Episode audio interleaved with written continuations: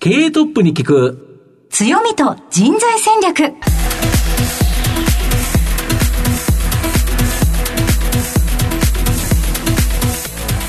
毎度相場の福の神こと藤本信之です。アシスタントの飯村美希です。経営トップに聞く強みと人材戦略。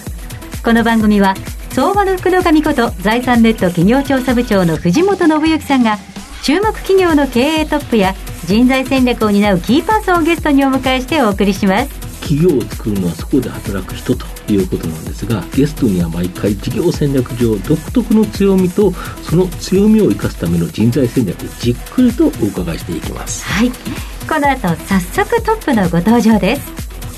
この番組は JAC リクルートメントの提供でお送りします。経営トップに聞く。強みと人材戦略聞く強みと人材戦略。本日のゲストをご紹介します。東証プライム上場。証券コード7035アンドファクトリー。代表取締役社長青木臨時さんにお越しいただいています。青木さんよろしくお願いいたします。よろしくお願いいたします。では早速ですが青木さんアンドファクトリーの事業内容のご紹介をお願いいたしますえー当社はですね、えー日常に、えー、アンドを届けるというミッションのもと、えー大きく分けて3つの事業を展開しております。え1つ目が、えー漫画事業。え2つ目が、えーエンタメ事業と言われる、えーゲーム攻略アプリであるとか、えー占い事業。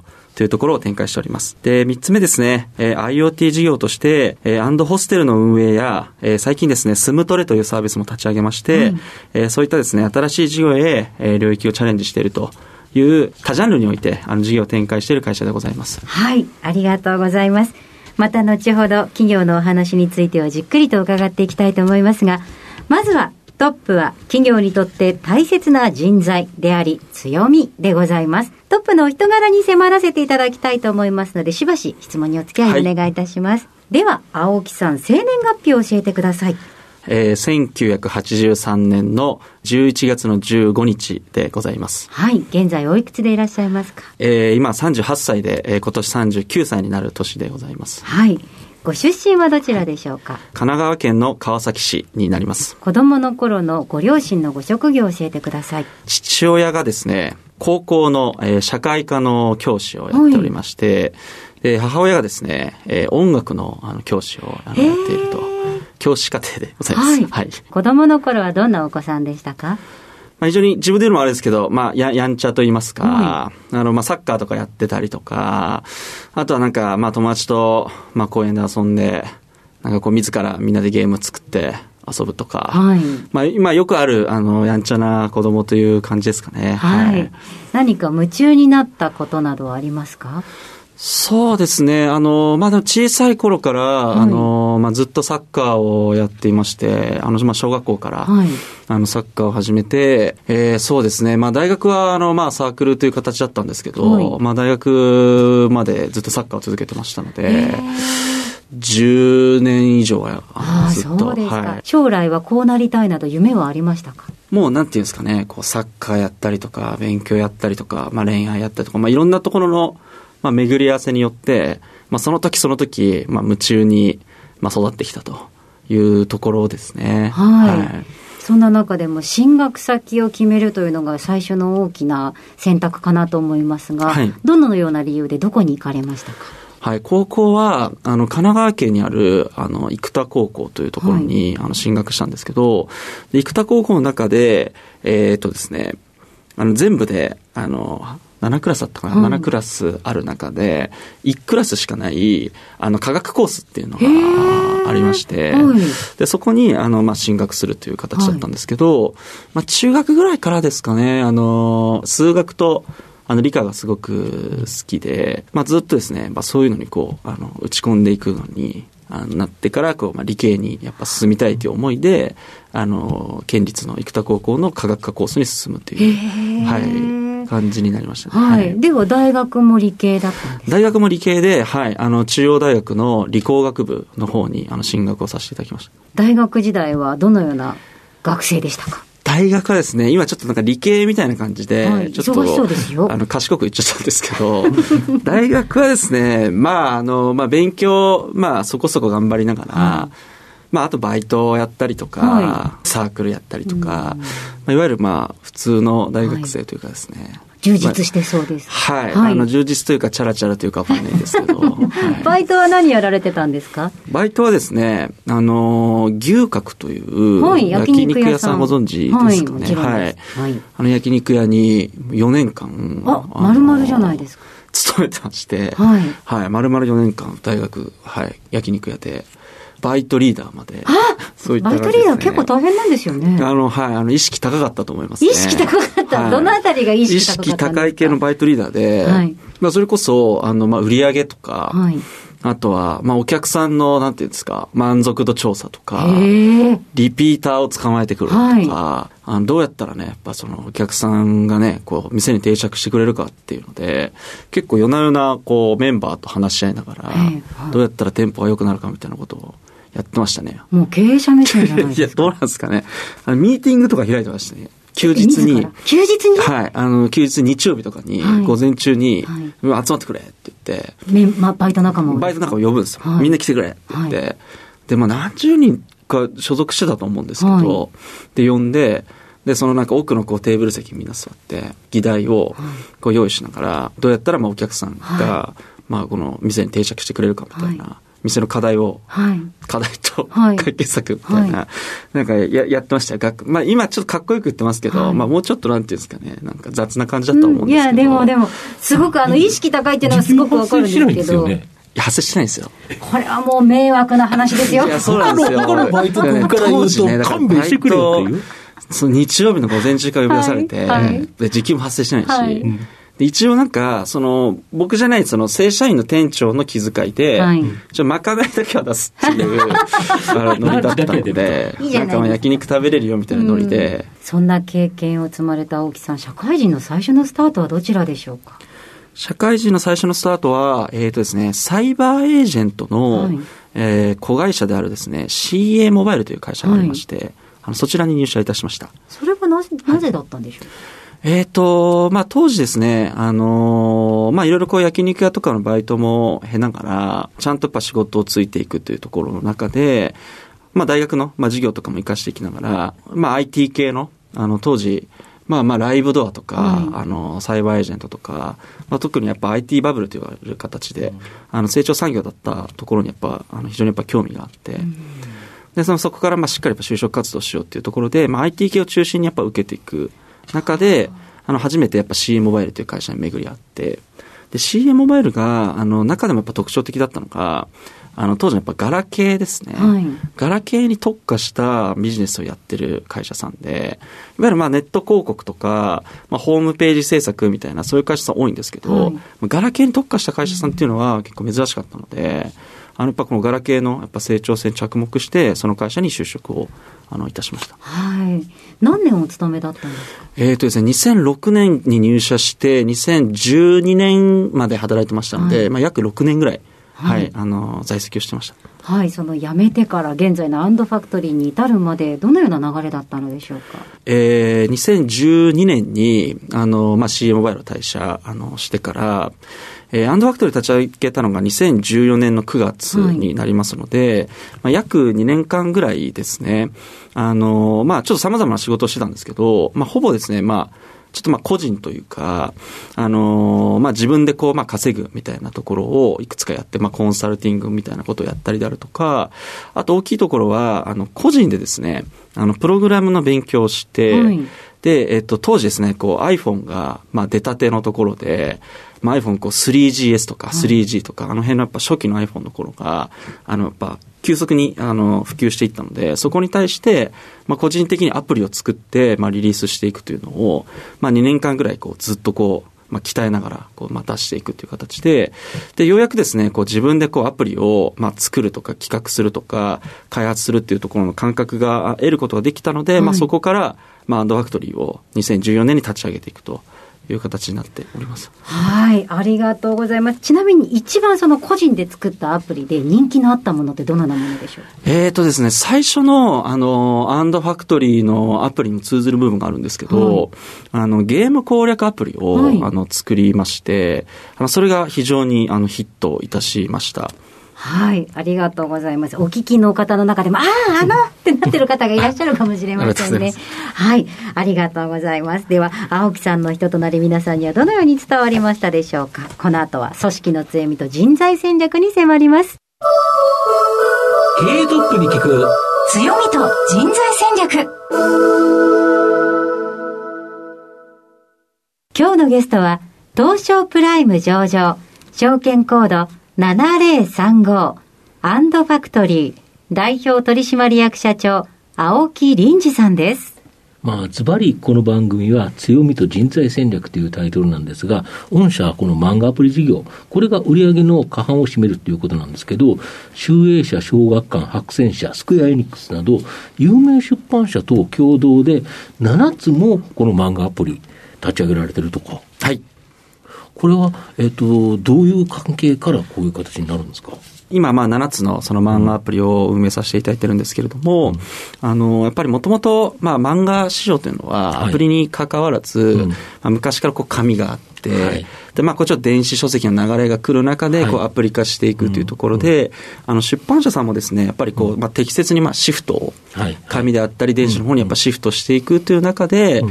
まあ共同で、あまあこう事業をやっていこうというところで、まあある意味こう、まあお互いに、あの、まあ、あの、声掛けいただいたりとか、こちらからお声掛けさせていただいたりとかいう関係で、えーまあそれぞれ始まってるというところで出。版社の方は漫画というコンテンツを持ってると、はい。御社はアプリというもののプログラミング、はい。まあ、こちらに長けていると、はい。これ2つが組んで漫画アプリを作ると。おっしゃる通りです。おっしゃる通りです。かあの、やっぱり出版社漫画うんを作ることに特化されてますので。まあ、そうですよね、別にアプリ作る天才じゃないですからね、そうなんです漫画を作り出すことに対しては、漫画を作るところに対してはもう特化してる天才企業の方々なので、なるほど。まあ我々はそれをお預かりして、電子で、まあ特にアプリで、まあユーザーをマネタイズしていくとうんいうところ、ちょうどやっぱその強みがこうあったというところで、あのそれぞれこう始めております。しかもあれですよね、強いところと組んでますよね。そうですね、あの、はい、あの、幸い結構大手と、あの、言われる出版社さんからですね、あの、うまくこう、まあ、お声掛けいただいたりとかで、うんあの、事業をあの成長させることができています。で合計この7つのアプリで、月間1100万人を超えるユーザー。はい。え日本の人口1億3000万ぐらいだから、はいほぼほぼ10人に、11人に1人とか、そんな感じで使ってるっていう感じですか？そうですね、はい。大体そのぐらいの方が、あの、まあ、計算上では使っていただいているというあの、形目の前にもいますよ。はい、あ私も、あの、ユーザーです。おありがとうございます世話になっております。はいはい、ありがとうござい夜ます中に開くたんびに課金をさせていただいて。ありがとうございます。で、前々期にですね、その赤字転落、今期も赤字予想となったのは、この、いわゆるですね、ホステル事業、ここが、やはり少し新型コロナで大きな影響出ちゃったとか。幸いですね、漫画事業の方はすごく調子が良かったんですけれども、まあ、複数事業を展開しておりました、おっしゃる通りですね、そのこのホステル事業であるとか、まあ、IoT 事業全般と言われるところがですね、いわゆるまあ宿泊事業を、あのターゲットにしているあの事業展開をしてましかもすので。あれですよね、お客様がインバウンド向けが多かった。そうなんです、そうなんです。はい。インバウンドゼロになっちゃいましたからね。ゼロになっちゃいましたね。あの、うん当時、ホステルがかなりダメージを受けましたね。やっぱりオリンピックの直前だったので、んあの、予約も結構いただいてたんですけど、全国で何箇所ぐらいやってたんですか、最大えっとですね、最大ですね、えーまあ、12店舗、あの、ほど展開をしていまして、まあ、今ちょっと縮小、あの、してはいるんですけれども、現時点は何箇所ぐらいなんですか？現在はですね、はい。えー、5箇所ほど、あの、展開をしているという状況です、この撤退っていうところで、まあ、結構コストがかかっちゃったとい。う形ですか。はい、そうですね。ただ今後、だけど、あれですよね、今期でほぼほぼこの赤字縮小、事業の縮小はできたから、い。来期以降は、はい。やっぱりこの漫画アプリ事業を中心にはい、黒字転換できそうかなっていう感じですか？そうですね。はい。あの、今期もですね、あの、業績、あの、予想上では、営業利益ベースは黒字が出ていまして、来期以降もですね、あの、その傾向は続くというふうに感じますので、えーまあ、回復傾向になっております。で、漫画事業、まあ、ここやっぱり御社の一番の柱だと思うんですけど、はい縦スクロールカラーのウェブトゥーン。はい。これのプラットフォームを作っていて、今、協業先の複数の出版社とはい。最終調整を行っている、はい。このウェブトゥーンってもうちょっと説明いただいていいですか？あ、はい。えっ、と、Webtoon に関しては、うん。従来の漫画は、うんあの、こう、まあ、横読みでい、わゆる紙の漫画がベースで、ベースで。それを電子書籍化したとはい。い。うことですよね。というのが、まあ、これまでの電子書籍、電子漫画と言われる漫画ってカラーじゃなかったですよね。ですです、うん。はい。あの、いわゆる白黒で、うん。まあ、横にこう読んでいくというものがメインなんですけど、ね。あの、Webtoon に関してはですね、全く新しい考え方でして、はい。あの、スマートフォンのはい。縦スクロールに特化したという漫画でして、なるほど。えー基本、えーはい。カラーで作っています。はいうんで、そして、えーまあ、縦スクロールのうん漫画になっていますので、えーまあ、紙で読むとかっていうのは想定せずに、もうスマホもうまっすのこのぐスマホでスーッとスクロールするっていうのがはい基本ということ基ですか？本であの作られた漫画のことを指しています。なるほど。とすると、その漫画自体が Webtoon 用に作ってないといけないっていうことですよね？そうですね、はい。あの、Webtoon 用にも、あの、作るという形で、もうオリジナルも全部 Webtoon 用に作り直しているような形になってますね。なるほど。はいこのやはり Webtoon、最近なんかやはり漫画アプリの中でも流行りになってきてるかなと思うんですけど、はいこれに今後ちょっと注力してやっていくという感じですか？はい。そうですね、おっしゃる通りですね。あの、今ですね、あの、Webtoon 市場に関しては、はいあの、まあ、当社以外の、なんていうんですかね、漫画アプリのあの会社もやっぱり取り組んでるところなんですけど、うんまあ、確実にやっぱ Webtoon 市場っていうのが今伸びてきてますので、うんまあ、そこに対して我々もうんコンテンツの提供であるとか、プラットフォームの提供を、まあ、急いで行っていくとうんいうふうにあの考えております。なるほど。これを、まあ、今、協業しているような、まあ、大きな会社さんといろいろお話をされてるという感じですか？はい、そうです。これ発表すると、ちょっと注目されるかもしれないですよね。そうですね、ここは結構注目いただきたいところでして、うん。それはまあ社内にも社外にもっていう形なんですけど、かなり大きな取り組みになると思いますので、なるほど。はい、期待いただきたいところですね。あと、エンタメ事業に関しては、はい。占い、はい。これに注力されてるそうなんですけど、はい。これどういうものになるんですか？えっ、とですね、占い事業は、これ大きいところは、はい。あの、いわゆるこう、有名占い師の先生と、はいまあ、コラボして、はい。えーまあ、電子占いを、まあ、作っていくというもので、今、あの、結構テレビとかで人気の、はい。あの、星ひとみさんという、星ひとみ先生という方が、はい。はい。あの、突然ですが占っていましたって番組あるんで、そちらでかなり、あの、有名な先生なんですけど、そちらの、あの、先生とコラボした、まあ、あの、占いアプリ、はい。あの、作らさせていただいてるんですけど、それがですね、かなりやっぱり好評でして、んあの、そこの中で、やっぱマネタイズがかなりうまくいってる状況ですね。なるほど、まあ御社の場合あの、うまいコンテンツを持ってる方、漫画であったら出版社だし、占いだと占い師さんということだと思うんですけど、そことうまく組んで、御社はこのアプリの技術、はい。これを提供するということですよね。おっしゃるとりですね、はい、アプリの技術であるとか、あとはまあ、その、顧客を、なるほど。あの、どうこう定着させるかとか、うんうん。そういったところに、あの、強みを持っています。なるほど。ここは今後大きく成長しそうですか？そうですね、占い市場自体は、うん。あの、まだまだ、あの、こう、潜在の、あの、マーケット規模はかなり大きいものがあると思っていまして、うん。うん漫画と同様に、あの、うん。占いというものに触れた方って、うん。あの、かなりやっぱ多くの方が、あの、いると思っていまして、まあ、そこの潜在層にアプローチできれば、成長値っていうのはかなりでかいものがあると思っています。あとは最近なんかハウススタジオ、はい。まあ、これのマッチングサービス、はい。これを始められたんですか？そうなんです。あの、スムトレという、はい。あのサービスなんですけれども、コンセプトは、はいもうあの、こう、住むだけではい。稼げる家を作ろうという、はいはい。あの、ものをあの提供してまして、はい、い普通に住んでる家を貸すんですか、基本的には、まあ、留守の間って、あの、ご自宅って、そのまま、まあ、あの、まあ、家具とか空の状態になってると思うんですけどはいはい。はい、まあ、その時間帯に、うん。まあ、撮影の、あの、クルーであるとかうん、あとは、まあ、そのドラマ撮影とかいろんなものを入れさせていただいてうん、いない間の時間を、まあ、マネタイズしていこうというところでうん、えー各ですね、レジデンスのマンションだったりとかはい、あとは、まあ、一戸建てのあの方とかっていうところに掲載いただいて、そこにやっぱ撮影を入れているというところで、今、まあ、あの、コロナ禍になってから、かなりですね、あの、スタジオだけではなくて、家でこう撮影するというところのニーズも高まってきてましてそこをこううまくプラットフォームとしてつなげるというふうにやっております。まあ、いろんな撮影増える中で、わざわざなんか作り込むというよりは、本当に普段の家の中、はい。まあ、これで撮った方がはい、よりリアリティのある絵が撮れるとはい。いうことでいうと、結構人気なんですか、やっぱり？おっ。しゃるとりですね、かなり人気でして、うん。あの、本当に人気のハウススタジオさんでは、はい。それこそですね、あの、月間で、はい。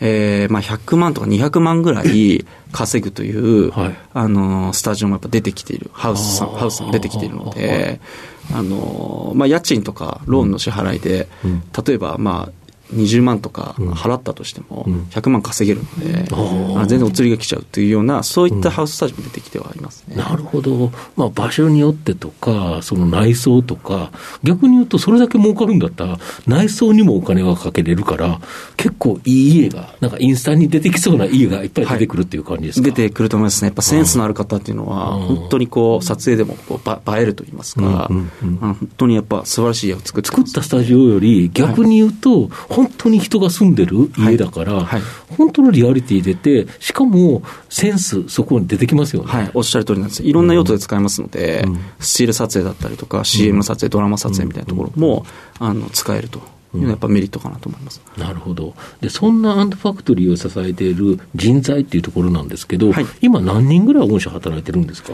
えっ、と、現在ですね、えー138名が、あの在籍しております。なるほど。ざっくりと何人がどんな仕事してるんですか？エンジニアがおよそ40名ほど。はいでいわゆるディレクターと言われる、はいえー企画の、えーディレクションを行っているメンバーが20名、はい。デザイナーが20名、はい。えーマーケターと言われる、まあ、集客であるとか分析をやっている、えーメンバーが10名、えーおよび、えーまあ、バックオフィスと言われるなるほ、どえーメンバーが大体30名ぐらいいる形になります。やっぱりエンジニアが結構多いですよね、比率としては。比率としてはやはりエンジニアが多いですね。やっぱり御社はこのアプリっていうか、スマホ、モバイル、まあ、ここの技術に強みがあるからこそ、エンジニアにはこだわってるという感じですか？はい、そこはもうあの今後変わらず張っていく分野だと思いなるます。ほど。そういうような人材ってどうやって採用してるんですか？通常の、まあ、いわゆるその、まあ、採用エージェントさんというか、あというところをあの使わせていただいてっていうケースもありますし、あとですね、定期的に、まあ、我々があの、まあ、勉強会っていうのを開いていまして、はい、勉強会、はい。はい。あの、当社の、まあ、あの、固有のまあ技術であるとか、作り方みたいなものを一部公開させていただいて、はいでその情報を、まあ、知りたい方向けに、うん。まあ、勉強会を開催して、うん。で、そうするとですね、こう、何十人かこう、応募いただいて、はい。で、こう、勉強会に来てくれると。うん。で、そこから、あの、まあ、懇親会等々で、まあ、お話ししながら、うん。まあ、興味持っていただいた方に、まあ、面接にちょっと進んでいただくとか、うん。まあ、そういう方法で、あの、採用したりもして。なるほど、勉強会に来た方にお声掛けする、そうすると、もともとそういうことに対して興味を持ってる人が当然来ていると。はい。いう中で、実はちょっと転職とか考えてるっていう人がいたら、はいちょうどいいっていう感じですよね。そうですね。うんはい。いろいろこう交流させていただきながら、うんうん興味を持っているんであれば、まあちょっと面接進んでみませんかみたいなことをやったりしてますね。御社ではどんな人材来てほしいですか？あの、どの職種でも、やはりその、ベースの素質というのをやっぱ定義してまして、はいあの、当たり前なんですけど、やっぱこう、チャレンジ欲にがすごくやっぱりこう、欲し、欲してる方というかまあ、あんまりこう、保守的ではなくて、まだまだ小さい会社ですので、もう攻めて攻めて攻めるっていうのが大事なので、そういうやっぱこう、マインドを持ってる方っていうのが、なるほど。ここがやっぱベースとして一番大事で。す、チャレンジできるようなマインドはい。という形ですか、はい。なるほど。で、この番組、お昼に放送してるんですけど、はい。社長、ランチ何食べるのが多いんですか？ああ、ランチですか？うん。えーっとですね。まあまあちょっと食べたり食べなかったりなんですけど、うん食べるときはそうだな。なんかちょっと偏食気味なんですけど、はい。コールスローとかが多いかもしれないです。コールスローサラダだけ？コールスロー大好きで。そうですか？あのコンビニのやつですか？特にあの、はい、セセブンイレブンなんですけど。セブンイレブンのコールスローだけ色ですか？だけが多いかもしれないですね。はい。ランチだけはそうなんですけどまあ食べない時も。一緒今思いましたね。モデルさんとしての意識高い系ですよね。ストイックなお昼ですね。そうですね。ちょっとストイックなお昼かもしれないですね。食べ忘れてる時もあったりもしますし、食べる時は、あの、セブンイレブンってコールスローを食べる。なるほど。はい。では、藤本さん、最後の質問をお願いいたします。あの社長の愛読書など、何かリスナーにですね、おすすめの書籍ございましたら、一冊ご紹介いただきたいんですが。そう、せっかくなので、あの、漫画事業をメインで展開しているので、あの、おすすめの漫画でも大丈夫ですか、はい、大丈夫です。あの、すごい王道なんですけど、はいあの、最近改めて、はい。ドラゴンボールというあ漫画が、はい。あの、本当にすごいなと思って、あの、リスペクトし直しているところでございまして。鳥山大先生の。はい、鳥山先生と、あとですね、当時編集をやられていた鳥島さんという、有名な人ですよね。はい、方もですね、あの、一時期、あの、お仕事一緒にさせていただいてる時があって、で、改めてやっぱあの作品に対しては、あの今、僕もちょっとやっぱ見返したりとかしてるんですけど、あのもう何十年も前の作品じゃないですか。すね。うん、画力が今の漫画よりも優れてるというか、とんでもないですよね。画力がとんでもないんですよ。はい、で当時からドローンみたいな発想があったりであるとか、はい。あの、まあ、あの、カプセルとかもそうですけど、はい、あの、成功に作られたミニバイクみたいなところも、よく見ると、なんかこうリアルのこうねネジの位置みたいなところとか、はい、あのかなり成功にやっぱり再現されてて、うん、まあ、鳥山先生はまああれがかなりあの大変だっていうのは後におっしゃってるんですけど、はい、改めてあれ見返すと、うん、あのやっぱ今の漫画よりも全然やっぱクオリティが高いので、うん、なんかこの業界に入ってから改めてやっぱ「ドラゴンボール」という漫画を、まあ、あの好きになり直したというか、まあ、前からものすごく好きなんですけど、改めてすごい漫画なので、うん、まあ、ストーリー展開とかも含めて、うん、あの今大人の方でももう一度読み直してもめちゃくちゃ面白いです、話の面白さはもちろんその芸術的にも見直したいところがある、芸術的にも見直しができるとかなので改めて日本の漫画の良さだったりとか、まあ、ウェブトゥーンとか今後流行ってきますけど、はい、やはりやっぱり日本の漫画のいいところはああいうキャラクターの作り込みだったり画力っていうところが、本当にやっぱ素晴らしい先生方たくさんいらっしゃるので、あの、本当過去の名作っていうのは、何回読み直してもやっぱ面白いっていうとこなんですよね。はい。ありがとうございます。ぜひ皆さん、今一度振り返っていただきたいなと思います。はい、えー、楽しいお話たくさんしていただきましてありがとうございました。今日のゲストは、東証プライム上場アンドファクトリー代表取締役社長青木蓮司さんでした。青木さんありがとうございました。ありがとうございました。ありがとうございました。経営トップに聞く強みと人材戦略東証プライム上場 JAC リクルートメントは世界11カ国に展開するグローバルな人材紹介会社です。スペシャリストや管理職の人材紹介を通じて長年にわたり多くの企業の成長に貢献した実績を持ちます。当社では役員、CFO、CIO、本部長、社外取締役などの経営幹部層の人材紹介に特化した専門部署 JAC エグゼクティブを構え、企業の経営課題解決を支援しています。経験豊富なコンサルタントが経営課題をヒアリングし、課題解決に導く人材をご紹介いたします。企業の経営改革を担う人材など、経営幹部の採用なら、東証プライム上場、証券コード2124、JAC リクルートメントにお任せください。経営トップに聞く強みと人材戦略。そろそろお別れのお時間です。今日のゲストは、アンドファクトリー代表取締役社長青木凛司さんでした。いや私もあの利用しておりましたが、うん、アンドファクトリーさんの作ってるウェブアプリ、うん、えっ、ー、といくつかご紹介しますと一応漫画事業ではですね漫画アップ漫画パーク漫画ミーサンデーウェブリ漫画トップヤンジャンめちゃコミックともうよくよく知っているものばかりですね。結構よく聞くものばっかしですよね。はい。皆さんも使ってるという方多いのではないでしょうか。身近な企業のお話聞けるとやっぱり楽しいですね。そうですね。はい。ということでございました。ぜひ最初から聞けなかった方もラジコタイムフリーなどご利用いただければと思います。それではここまでのお相手は相場の福の神財産ネット企業調査部長の藤本信之と飯村美希でお送りしました。次回のこの時間までほなまたお昼やで経営トップに聞く強みと人材戦略この番組は JAC リクルートメントの提供でお送りしました。